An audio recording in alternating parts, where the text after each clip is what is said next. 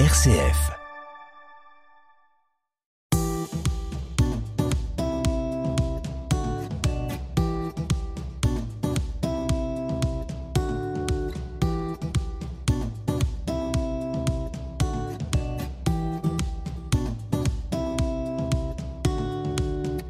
Comme une conversion, c'est l'histoire d'hommes et de femmes qui, un jour, ont basculé.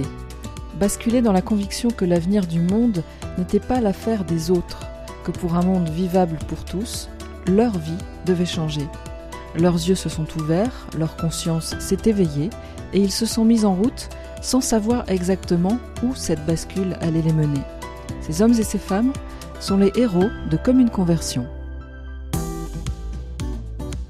Autoportrait de l'héroïne. Je suis euh, Anne Moreau, je suis diététicienne et psychonutritionniste.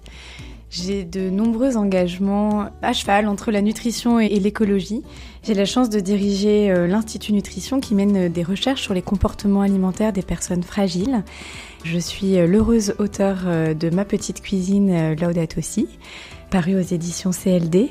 Et puis voilà, dans mes nombreuses activités, j'enseigne à l'Institut Paul Bocuse et j'essaye auprès de l'ensemble des publics que je rencontre de transmettre euh, l'idée d'une écologie euh, intégrale, positive autour de l'alimentation.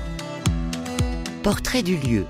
Nous sommes au Café Simone, qui est un café alter cato.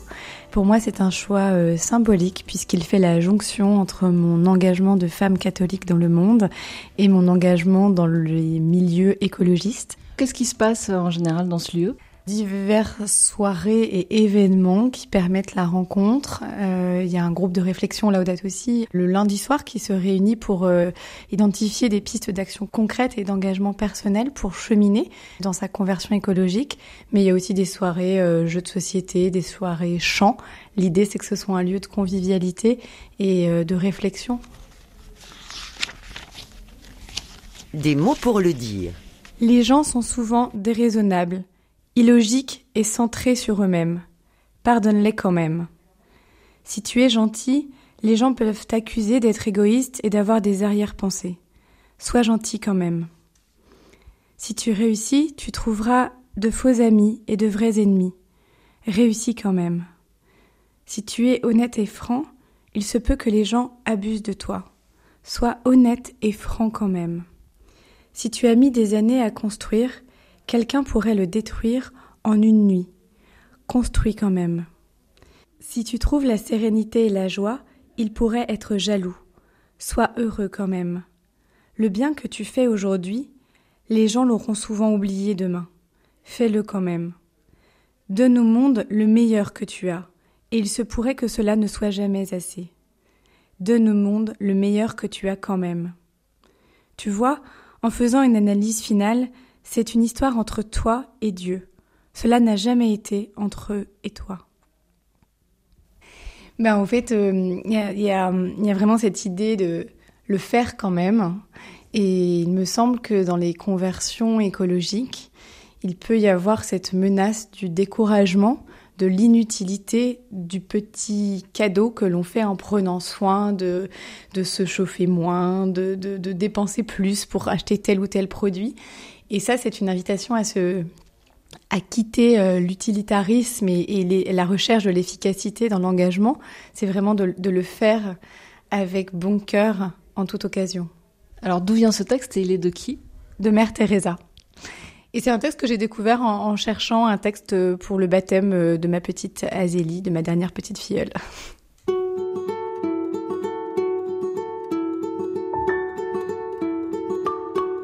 Quand j'étais petite, j'étais une petite fille très joyeuse et en même temps mes parents me disent souvent que j'étais très préoccupée par les gens seuls. Les gens seuls au restaurant, je trouvais ça extrêmement triste. Et les gens tout seuls à la plage, je trouvais ça extrêmement triste et du coup je les regardais pendant des heures.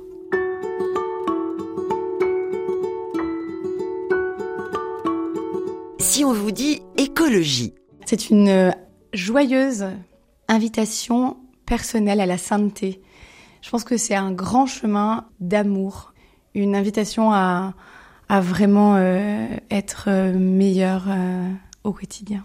Être plus juste et plus aimant en toute chose, dans tout acte et dans toute relation.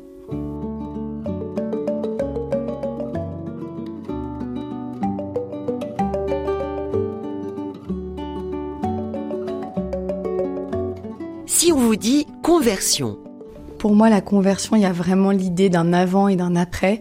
Il y a l'idée du chemin. Et donc forcément, la conversion, elle passe par une prise de conscience. Et donc si je prends conscience, qu'est-ce que ça change après? Comment est-ce que j'agis différemment? Il y a vraiment l'idée de cette conversion en alpinisme aussi, où, en fait l'idée c'est pas de prendre la pente euh, tout droit, c'est d'apprendre et puis hop, de mettre en pratique.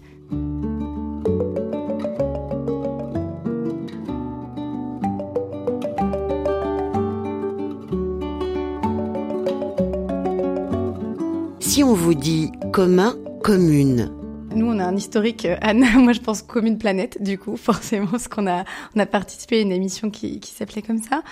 Il y a vraiment l'idée que tout est lié et que le commun, quand on se parle d'écologie, c'est vraiment de, de prendre conscience de se relier à cette euh, humanité et cette planète et de l'entendre comme une partie de la création.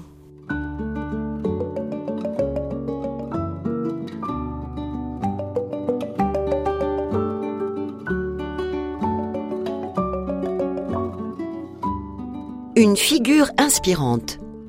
Je suis née le 4 octobre et donc je, vais citer Saint François d'Assise qui est un peu le saint patron des écologistes. Et d'aucuns diraient que peut-être que c'est une petite vocation, euh, cette date de naissance, le jour de la Saint François d'Assise. Évidemment, c'est une figure euh, inspirante pour sa cohérence de vie entre euh, la façon dont il embrasse la fragilité humaine et la fragilité de la création de la nature.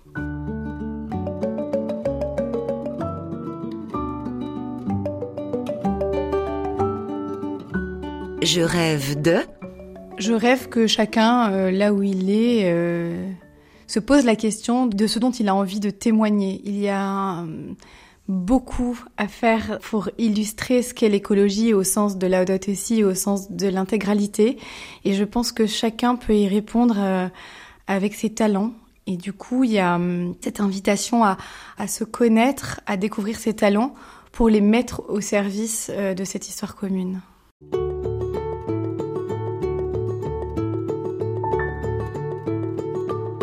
Mon pire cauchemar. Eh ben que chacun passe à côté euh, de ce qu'il peut offrir et que euh, finalement le, le confort gagne sur l'amour, c'est-à-dire euh, mon petit choix égoïste, mais sans jugement, parce que ça peut être très dur de dire ça, mais que ce qui, ce qui va toujours primer au quotidien, ça va être ce qui va m'arranger moi et pas ce qui va être le plus juste pour l'humanité.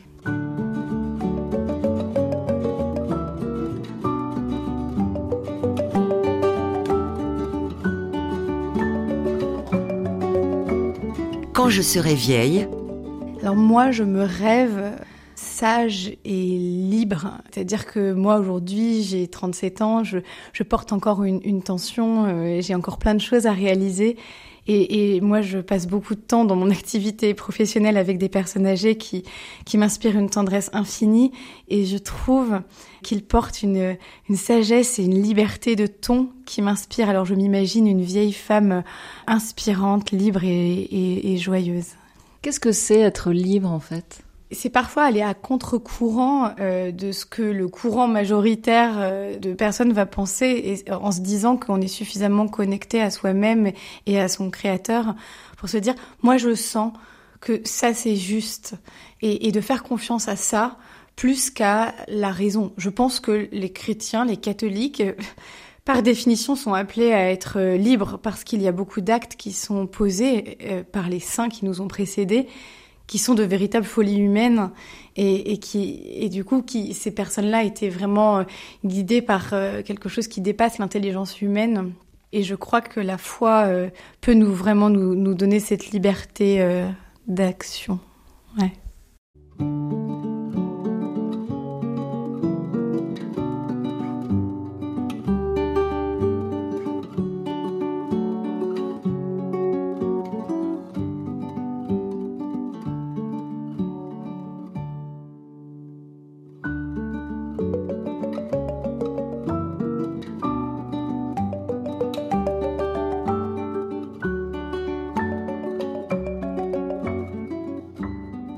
RCF, Anne Kerléo. Avec Anne Moreau, diététicienne et psychonutritionniste, auteur de Ma petite cuisine Laudato Si, paru aux éditions CLD, un livre qu'on a vu entre les mains du pape François, absorbé dans sa lecture, sur une photo qui a beaucoup circulé sur les réseaux sociaux. Anne Moreau nous explique comment son livre est arrivé dans les mains du pape.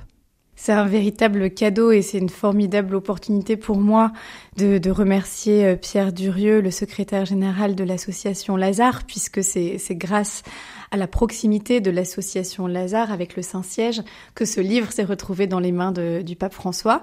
L'histoire de ma petite cuisine Laudate aussi, c'est vraiment une histoire de oui de plein de oui de plein de personnes. Et les premiers oui qui ont été posés, c'est vraiment euh, Jean-Yves Rioux, l'éditeur, euh, Pierre Durieux et, donc moi-même qui avait euh, suggéré à l'époque à Pierre d'animer, et ça a été réalisé, des, ateliers de nutrition, petit budget, sain et petit budget dans les colocations Lazare. Que sont les colocations Lazare? Alors ce sont des, lieux de vie où vivent ensemble des personnes qui ont connu euh, la galère de la rue, l'épreuve de la solitude ou d'autres épreuves de vie très fortes et des jeunes professionnels qui choisissent de venir vivre la fraternité. Euh, ce sont des lieux de vie en fraternité, euh, tout simplement. Et donc l'idée de ces ateliers de nutrition, c'était c'était quoi? C'était de d'aller d'enrichir très modestement le projet de Lazare en se disant qu'il y avait une formidable opportunité parce qu'on partageait des repas et parce qu'on vit on vit ensemble dans ces colocations de d'être encore plus cohérent, de pas seulement prendre soin des fragilités individuelles, mais aussi de se reconnecter à tout le vivant et de la fragilité de ce vivant et de se dire si on veut vraiment vivre selon l'esprit Laudato aussi il y a peut-être des ajustements à faire sur la consommation de viande, sur la qualité nutritionnelle de ce qui est mis en œuvre.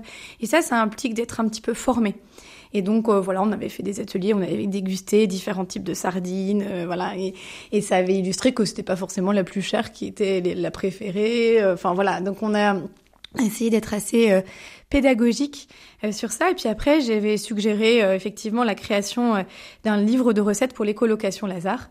Et puis Pierre m'a dit, euh, je, vais, je vais en parler à un éditeur, on va essayer d'aller plus loin, on va, on va éditer quelque chose. Et puis chemin faisant, c'est ma petite cuisine Laudate aussi qui se retrouve dans les mains du, du Saint-Père. Donc c'est une formidable, c'est un, très grand cadeau. Et donc j'en profite pour, euh, pour remercier Pierre à cette occasion. Quel était l'objectif? Parce que on n'était plus avec seulement l'idée que ça s'adresse aux colocations Lazare, mais plus largement. Quelle était votre, votre ambition ou, votre objectif? Quel lecteur vouliez-vous euh, viser et pourquoi? Le lecteur, c'est vous et moi, c'est vraiment tout le monde, mais quand même, en faisant le choix de l'appeler ma petite cuisine Laudate aussi, c'est vrai que c'est un appel peut-être plus marqué aux familles catholiques et aux personnes catholiques.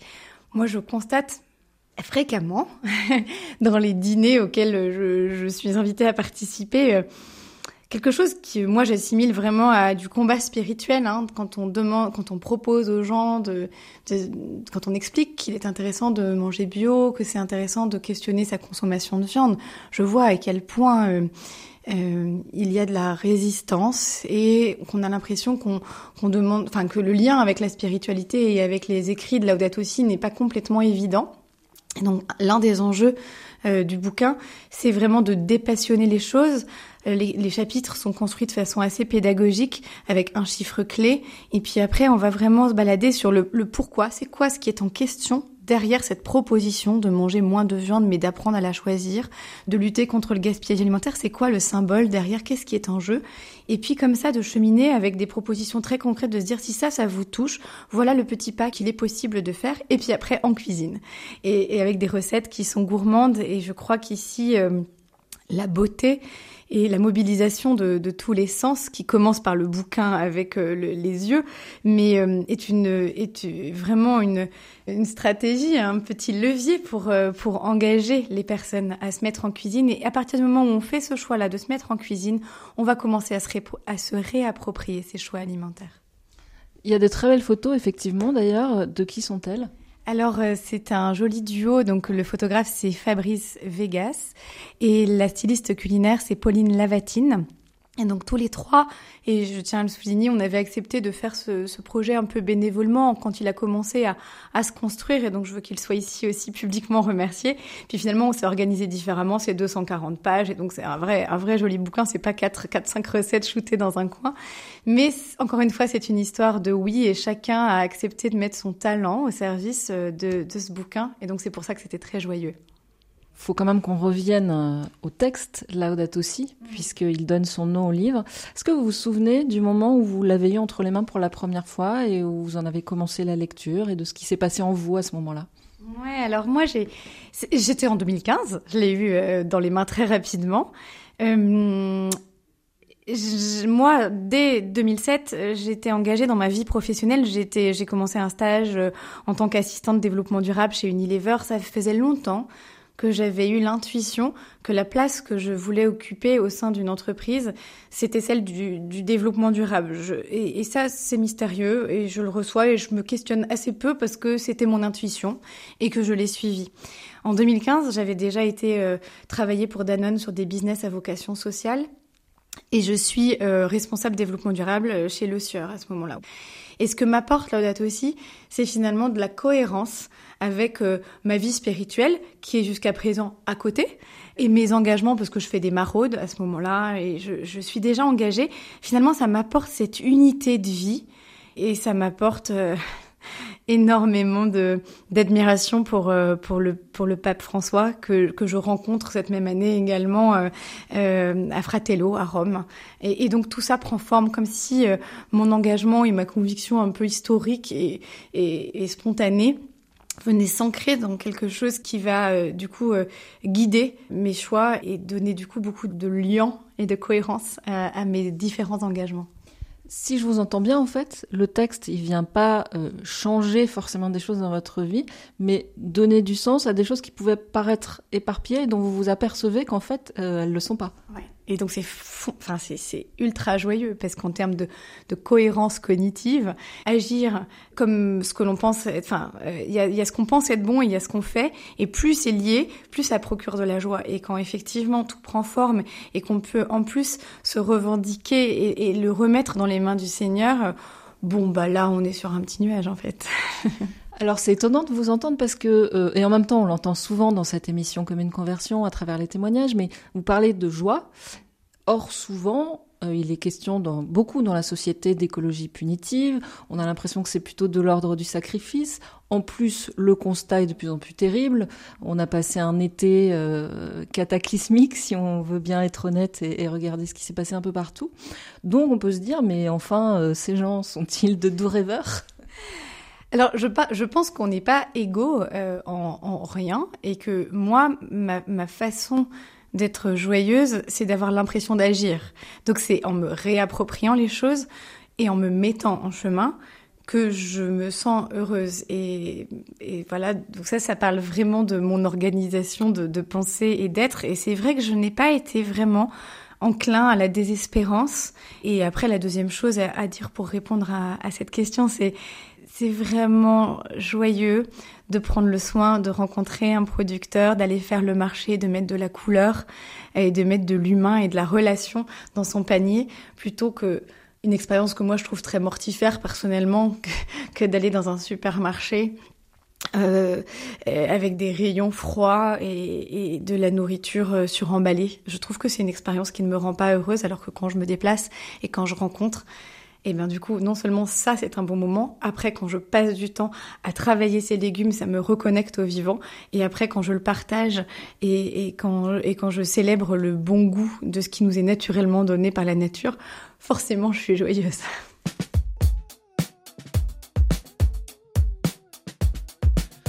De revoir cet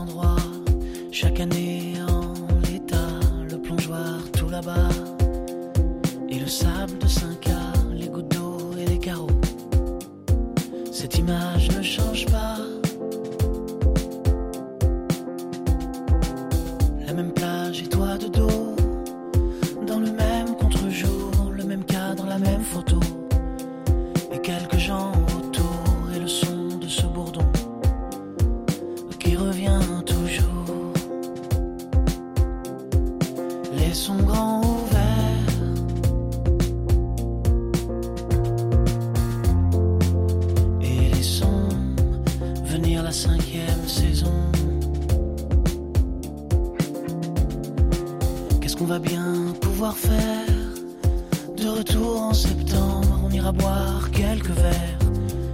Mais les jours se ressemblent, qu'est-ce qu'on va faire d'extraordinaire?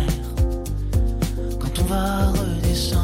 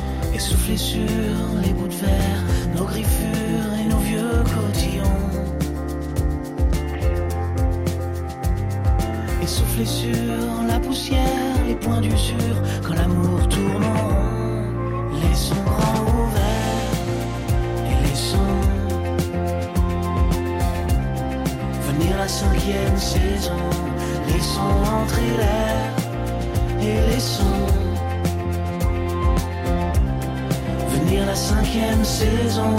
Laissons grand ouvert et laissons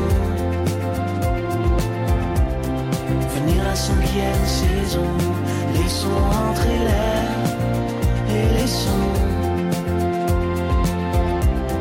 venir la cinquième saison.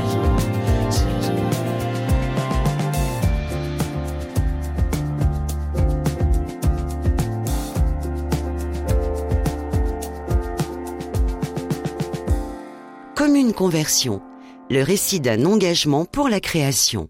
L'engagement d'Anne Moreau, diététicienne et psychonutritionniste, auteur du livre Ma petite cuisine Laudato Si. L'écriture de ce livre est née de l'expérience d'ateliers autour de la nutrition et de la cuisine saine et durable avec des personnes de l'association Lazare, dont certaines ont connu la rue. Anne Moreau a donc à cœur de proposer une démarche qui puisse s'adresser à tous et pas seulement aux plus riches. Voici comment cela lui semble possible. Il y a plusieurs éléments.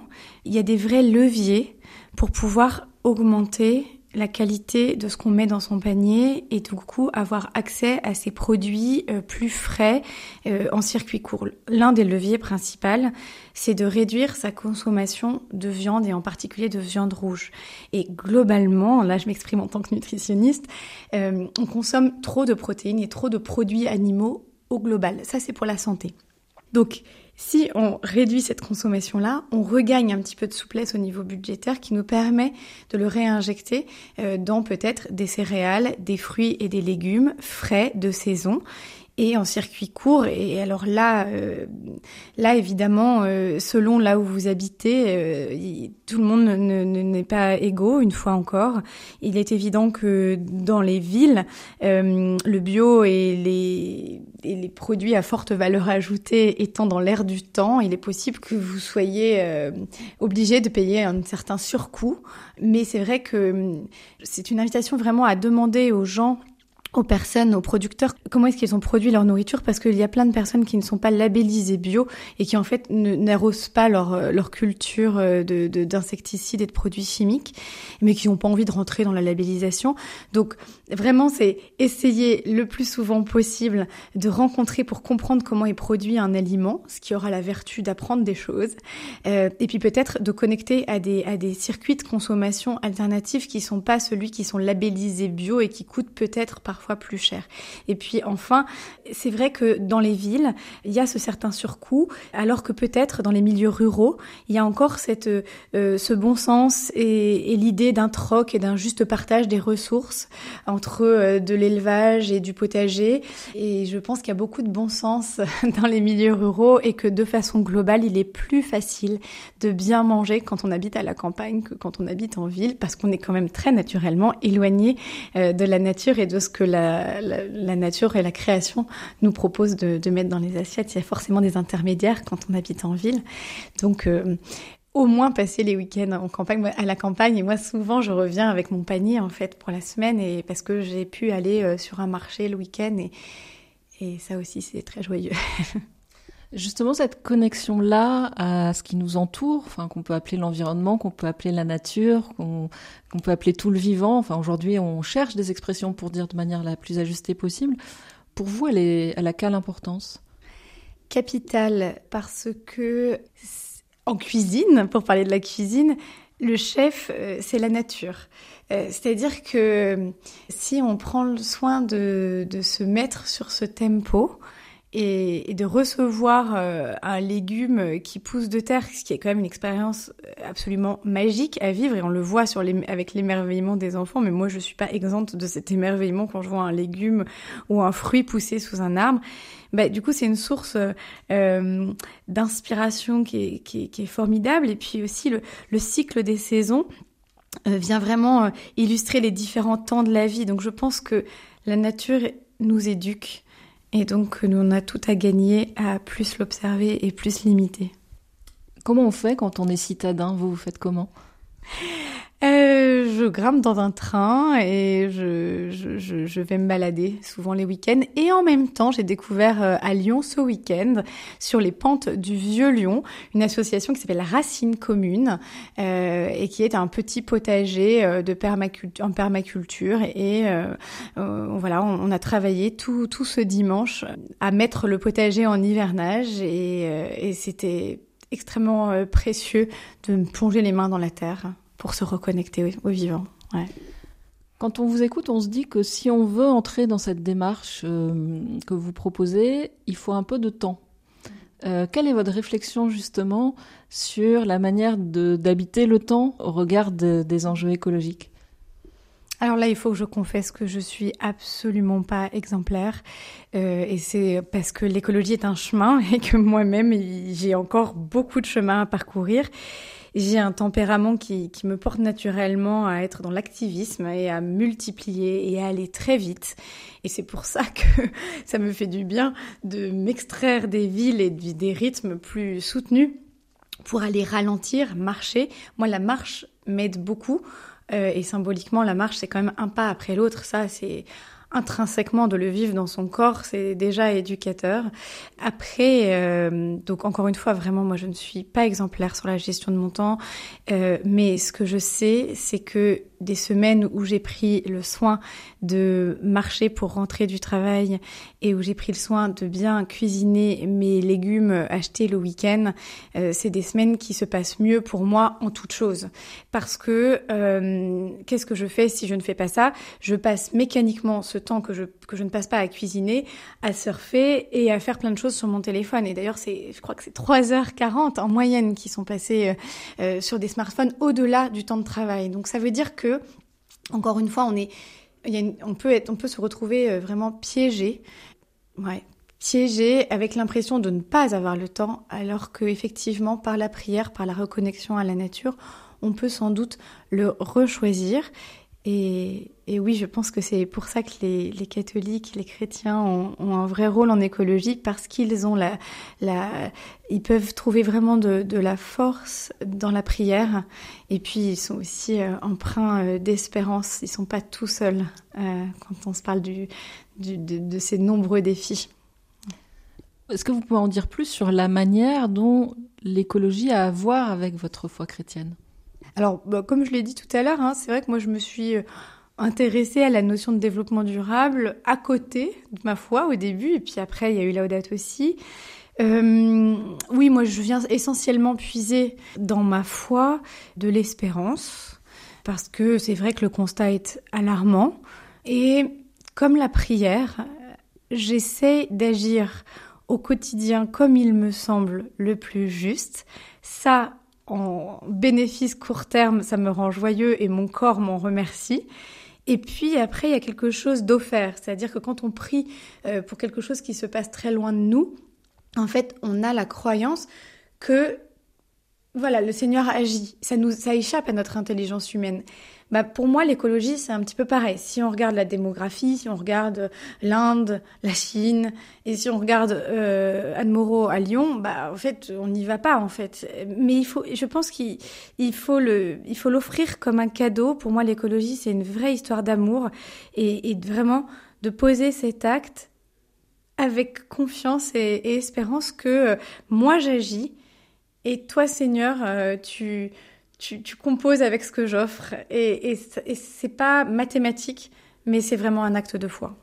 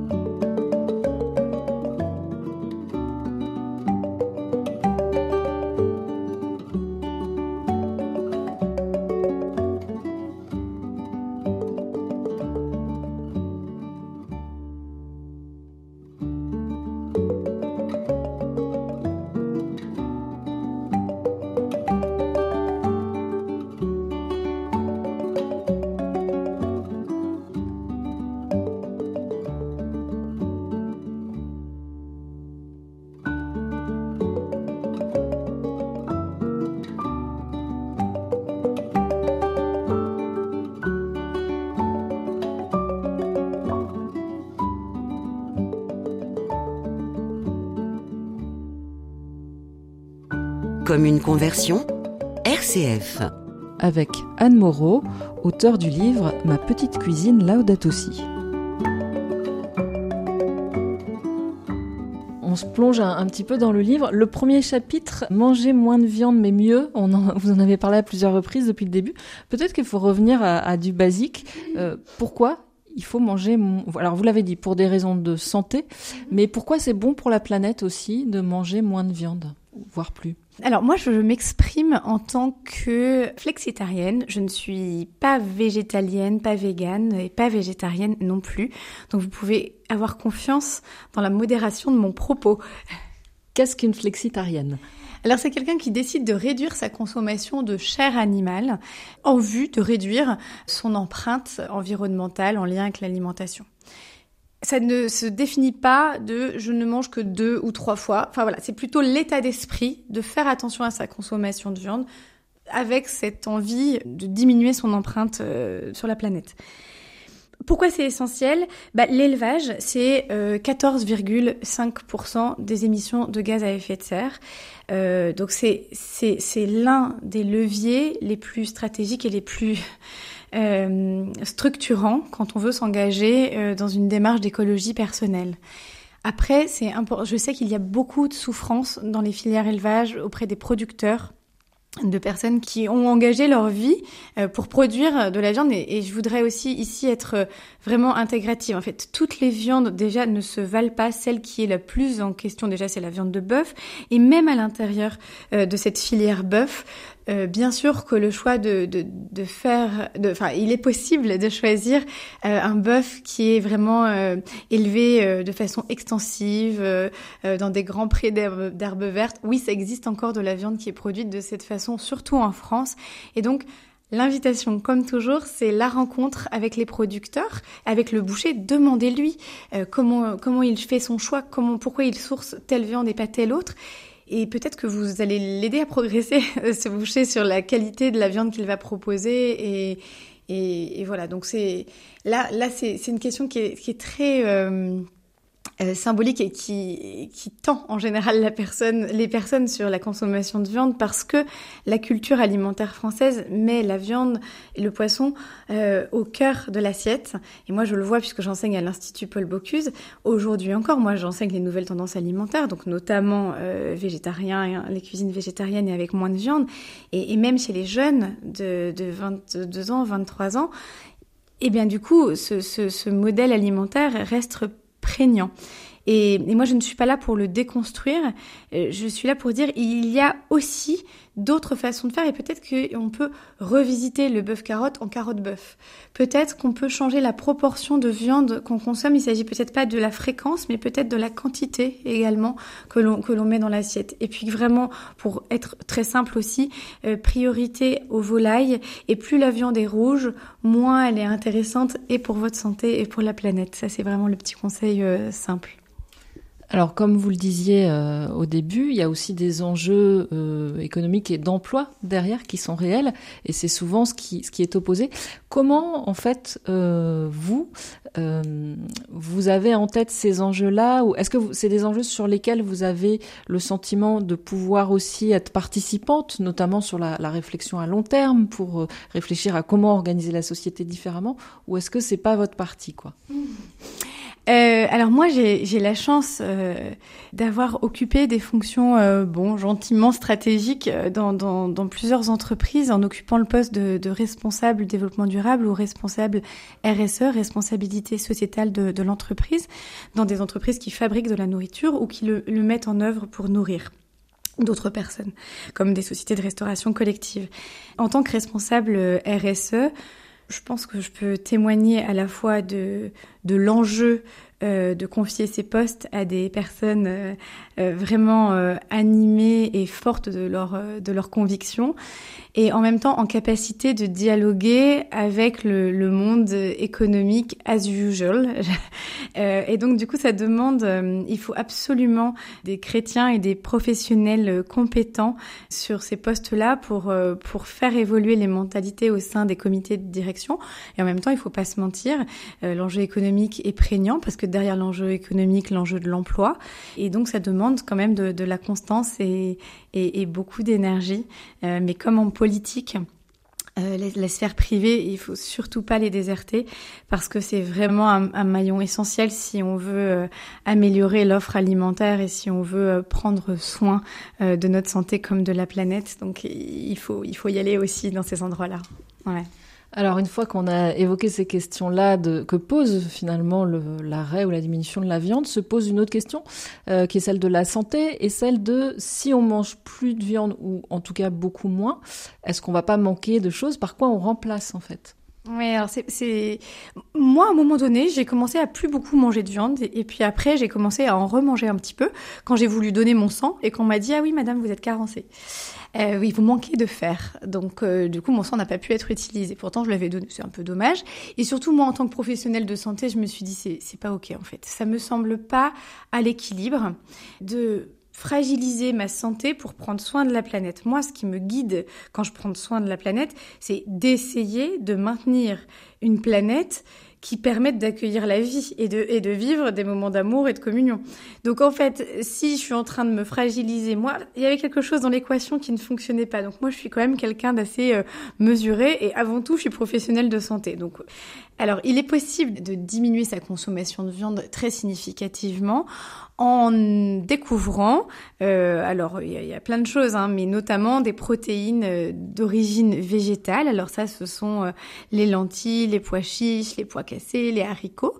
Euh, c'est vrai qu'on a peu, alors ça dépend des régions, mais en France, nos plats iconiques sont souvent, comme je le disais, avec de la viande. Donc là, il y a une invitation à aller chercher dans le patrimoine parce qu'il en existe aussi des recettes qui mettraient en œuvre ces, ces légumes secs qui sont effectivement euh, riches et qui vous permettront euh, de prendre soin de votre santé.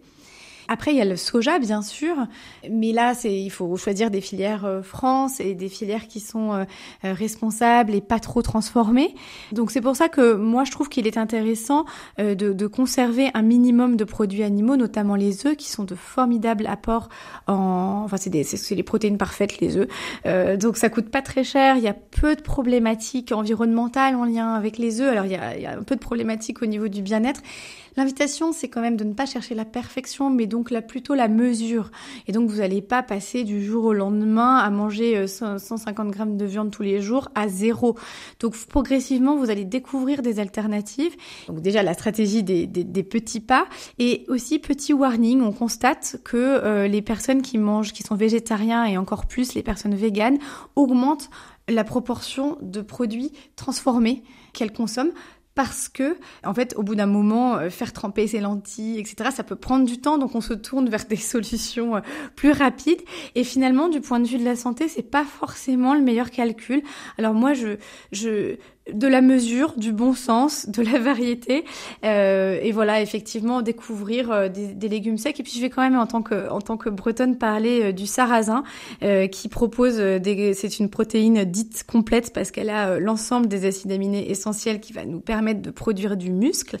et c'est une céréale qui en bio donc est formidable, mais surtout même en conventionnel, elle est très peu traitée. C'est une céréale assez rustique et assez résistante. Et donc je pense que c'est une céréale peut-être que mon prochain livre, ce sera juste 100% sarrasin, parce que moi je suis très fan, et pour la planète, et pour le goût, et euh, pour la santé. Voilà, donc il y a des pépites à découvrir. Et juste sur les œufs, une idée qu'on entend souvent, c'est de dire que les œufs favorisent le cholestérol. Or, vous venez de nous dire, mangez des œufs, allez-y, vous censurez pas. Alors, euh, queen de cette euh, idée-là Ouais, moi je suis très détendue parce que j'ai toute la littérature scientifique aujourd'hui euh, qui est vraiment unanime sur la question. pour les personnes qui ont, qui font de l'hypercholestérolémie ou qui ont des facteurs de risque de maladies cardiovasculaires, il est aujourd'hui admis que même manger un œuf par jour ne peut pas de problème. La bataille se joue sur les acides gras saturés, celles que l'on retrouve alors effectivement dans les produits transformés, les charcuteries, et puis aussi, et ça, ça pique un petit peu la bretonne qui est en moi, dans le beurre et les matières grasses euh, d'origine animale où on encourage plutôt à varier entre le beurre et l'huile, les huiles plutôt végétales.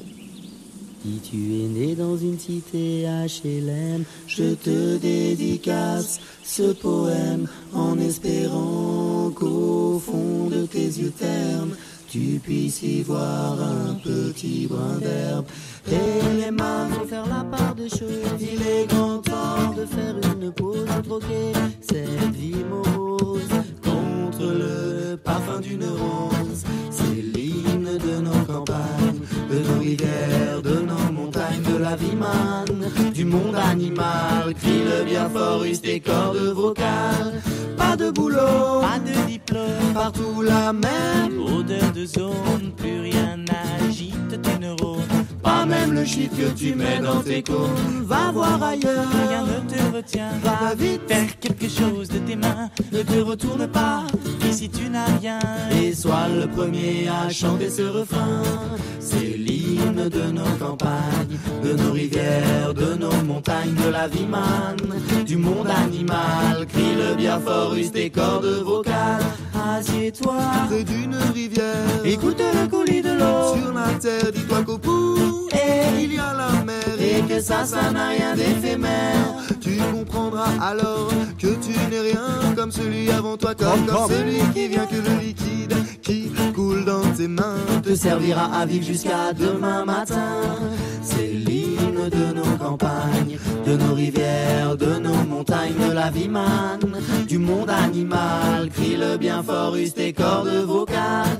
Assieds-toi près d'un vieux chêne et qu'on parle à la race humaine, l'oxygène et l'ombre qu'il t'amène. Mérite-t-il les coups de hache qui le sait? Lève la tête, regarde ses feuilles, tu verras peut-être un écureuil qui te regarde. De tout son orgueil, sa maison est là, tu es sur le seuil. C'est l'hymne de nos campagnes, de nos rivières, de nos montagnes, de la vie manne, du monde animal. Crie le bien fort, use tes cordes vocales.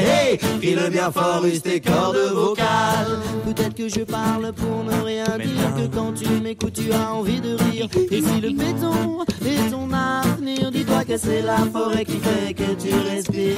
J'aimerais pour tous les animaux que tu captes le message de mes mots. Car un lopin de terre, roseau servira à la croissance de tes marmots. Servira à la croissance de tes marmots. C'est l'hymne l'hymne de nos campagnes, de nos rivières, de nos montagnes, de la vie manne, du monde animal, crie le bien fort, use tes cordes vocales. C'est l'hymne de nos campagnes, de nos rivières, de nos montagnes, de la vie manne, du monde animal, crie le bien fort, use tes cordes vocales. Hey! Comme une conversion, un grand entretien avec ceux qui font l'écologie. Anne Moreau est diététicienne et psychonutritionniste. Au chapitre 2 de son livre Ma petite cuisine Laudato Si, elle invite à choisir des produits locaux et de saison. Elle nous explique pourquoi.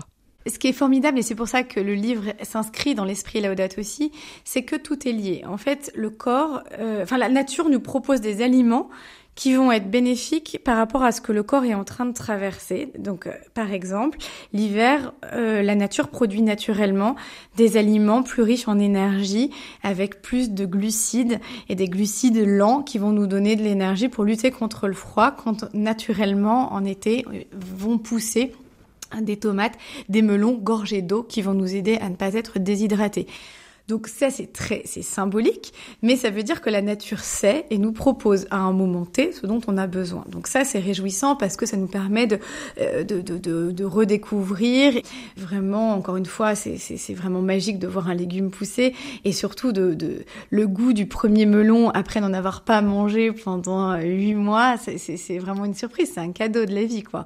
Euh, donc ça c'est vraiment sur la partie se connecter aux saisons parce qu'on a raison de le faire pour la santé et parce qu'un produit qui sort de terre est plus riche en nutriments et que du coup il va mieux nourrir notre corps. Euh, pour la planète, euh, eh bien c'est aussi parce que euh, ça nous éviter d'avoir à, à, à, passer par un intermédiaire que sont les serres chauffées. Alors bien sûr, à terme euh, et progressivement, les serres chauffées en bio seront interdites. Mais effectivement, un produit de saison, c'est voilà, c'est simplement naturel. Après, sur la question du local, en fait, elles sont tout à fait liées. En fait, hein. euh, si c'est de saison, c'est que c'est près de chez moi. Sinon, je sais pas que c'est de la saison. Donc, euh ces questions sont, sont intimement liées. Et là, c'est il y, y a une question ici de à qui je donne mon argent pour me nourrir. C'est-à-dire que si je choisis un circuit court et si je choisis de consommer près de chez moi, je vais également euh, soutenir la, la, vitalité de mon territoire d'un point de vue économique et favoriser le maintien de l'emploi près de chez moi. Et ça aussi, c'est la date aussi. Et alors si je me dis, mais oui, mais moi, euh, l'hiver, pour tenir, pour booster mes défenses immunitaires, euh, j'ai besoin de mon jus d'orange quotidien. Écoutez, grand bien vous fasse. Moi, je... Déjà, la vitamine C, on la trouve aussi dans des fruits rouges qui sont qui poussent naturellement en hiver et dans des légumes euh, verts qui, qui, comme les choux et voilà qui poussent en hiver. Donc c'est c'est faux que la vitamine C, on la trouve forcément dans des agrumes par exemple. Donc ça, ça implique d'avoir un petit peu de connaissances. Et dans mon livre, il y a un calendrier des fruits et légumes de saison. Et donc vous allez pouvoir, euh, voilà, peut-être trouver des alternatives. Et je continue à me faire l'avocat du diable. Si mon fruit préféré est la banane et que vraiment j'ai beaucoup de mal à m'en passer, qu'est-ce que vous me conseillez? Alors moi, je mange des bananes. Alors, je vais peut-être être très décomplexante pour tout le monde. Euh, J'en mange pas tous les jours. Je mange plus d'avocat. La banane demande assez peu d'eau pour être produite. Mais elle vient de loin. Mais elle vient de loin et, et en même temps, elle vient de France. du coup, si on choisit la banane de Martinique, en fait, il faut savoir que l'analyse de cycle de vie des aliments nous montre que soit selon les aliments, 60 à 80% de l'impact environnemental d'un fruit ou d'un légume va vraiment concerner la façon dont il a été produit l'eau qu'elle a mis en œuvre, les intrants chimiques, etc. Le transport représente 8 à 15 ça dépend du coup de l'aliment et de d'où il vient. Mais du coup, grosso modo, même si c'est antinaturel de, de penser comme ça, théoriquement, selon les chiffres que l'on a aujourd'hui à disposition, il vaudrait mieux manger quelque une tomate euh, qui vient de loin et qui est bio qu'une tomate conventionnelle qui vienne près de chez moi, d'après les chiffres que l'on a aujourd'hui pour l'impact CO2. Mais ce n'est pas le seul impact qu'il faut considérer. Donc c'est des questions qui sont assez techniques et du coup, j'essaie de me garder de faire des... C'est une vraie tentation de dire ça il faut manger, ça il faut pas manger. C'est bien complexe. Les bases de données sont en train d'être créées. Elles donnent parfois des des, totales contresens avec ce que l'on sait être juste. Par exemple, aujourd'hui, Agribalise, euh, donc qui est la base de données de référence de l'ADEME, nous dit qu'un poulet euh, d'élevage conventionnel émet moins de CO2 qu'un poulet bio. Euh, en France, euh, parce que avec les données qui sont prises en compte dans l'algorithme pour calculer, c'est ça que c'est ça que ça raconte. Sauf que nous, on le sait que intuitivement, c'est pas vrai. Il faut juste améliorer la façon dont on calcule les, les, impacts. Et il faut bien sûr parler de la qualité des sols euh, et de l'écosystème en général. Et là, c'est vraiment euh, tout le monde des ingénieurs agronomes qui va devoir progresser pour mieux nous aider à faire les bons choix. Justement, c'est pas évident de faire. Enfin, si on vous écoute, on se dit, mais il faut avoir fait Polytechnique pour euh, savoir comment manger et quoi manger. Comment on fait pour euh, ben, réussir à, se positionner face à l'alimentation tout en n'ayant ni le temps ni les compétences pour euh, tout savoir? Bon, déjà, on achète ma petite cuisine Laudette aussi parce que ça donne un certain nombre d'éléments. Et après, on fait confiance, je pense, à son bon sens et à ses sens. C'est-à-dire que, évidemment, si vous cherchez à tout savoir et à faire parfait, vous allez euh, monter en pression et, et vous déconnecter euh, de la nature et du bon sens. Donc, moi, je pense vraiment fréquenter les marchés, parler avec les producteurs, euh, et, ne, pas rigidifier le comportement en se disant ça c'est terminé, je le fais plus, ça c'est terminé. Euh, vraiment de se dire euh, est-ce que vraiment euh, on ne critique jamais personne? Est-ce qu'on est vraiment sain au quotidien surtout? Il me semble que c'est très difficile. Bon, bah là, c'est un petit peu pareil. Et pourtant, ça ne nous empêche pas de dormir. Donc là, c'est pareil, en fait. Il n'y a pas de raison que cet enjeu-là soit euh, particulièrement difficile. En tous les cas, il ne l'est pas plus que le fait d'être, euh, d'avoir un cœur parfaitement aimant et disponible en tout lieu et en toute chose.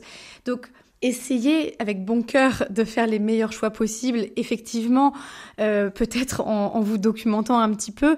Et pour le reste, pas de recherche, pas de zèle quelque part.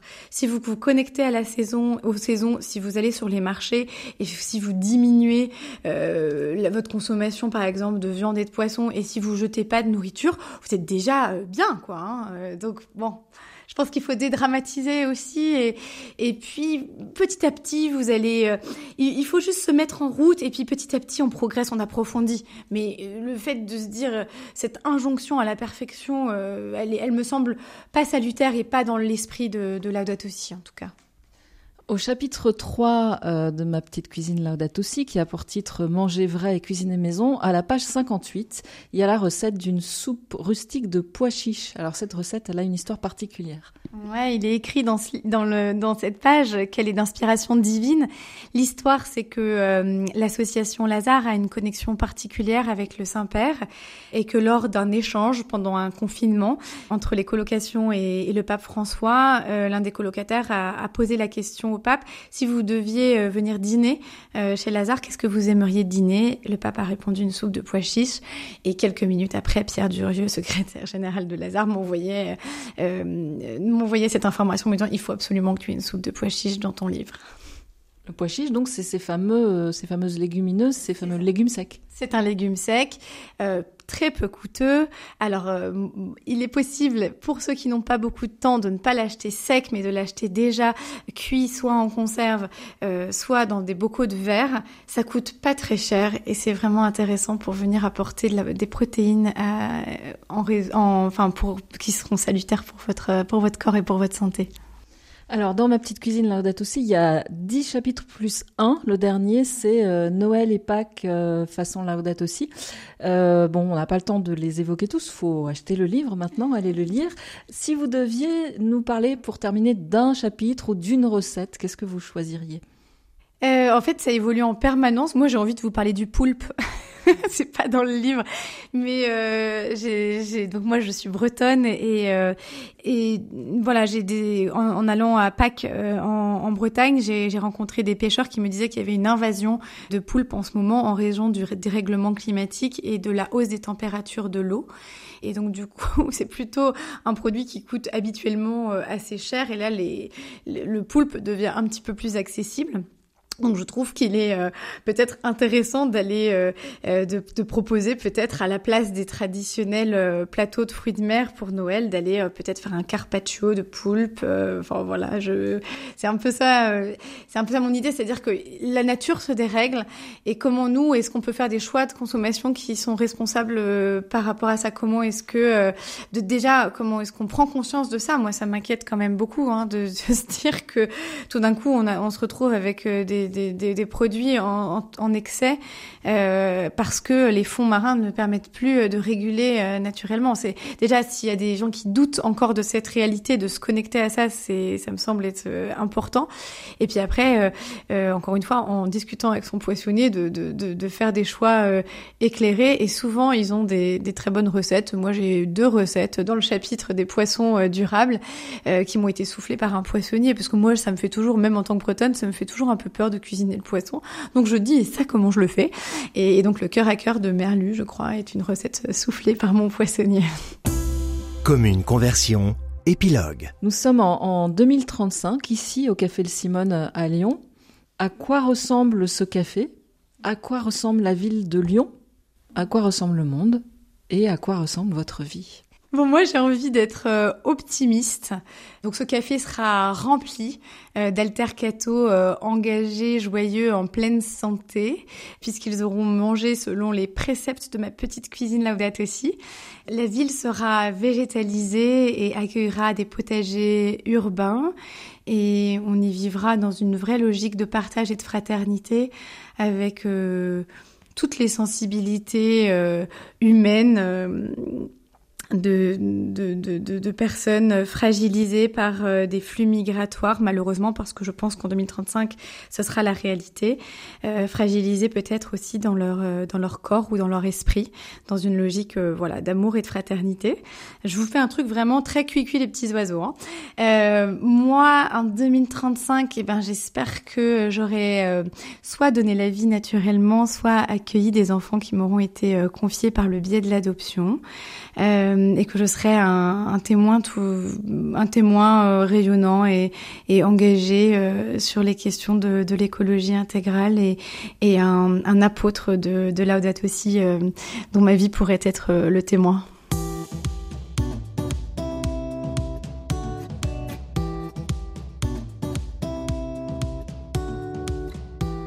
Merci à Anne Moreau pour son témoignage. Son livre Ma petite cuisine Laudato Si est paru aux éditions CLD.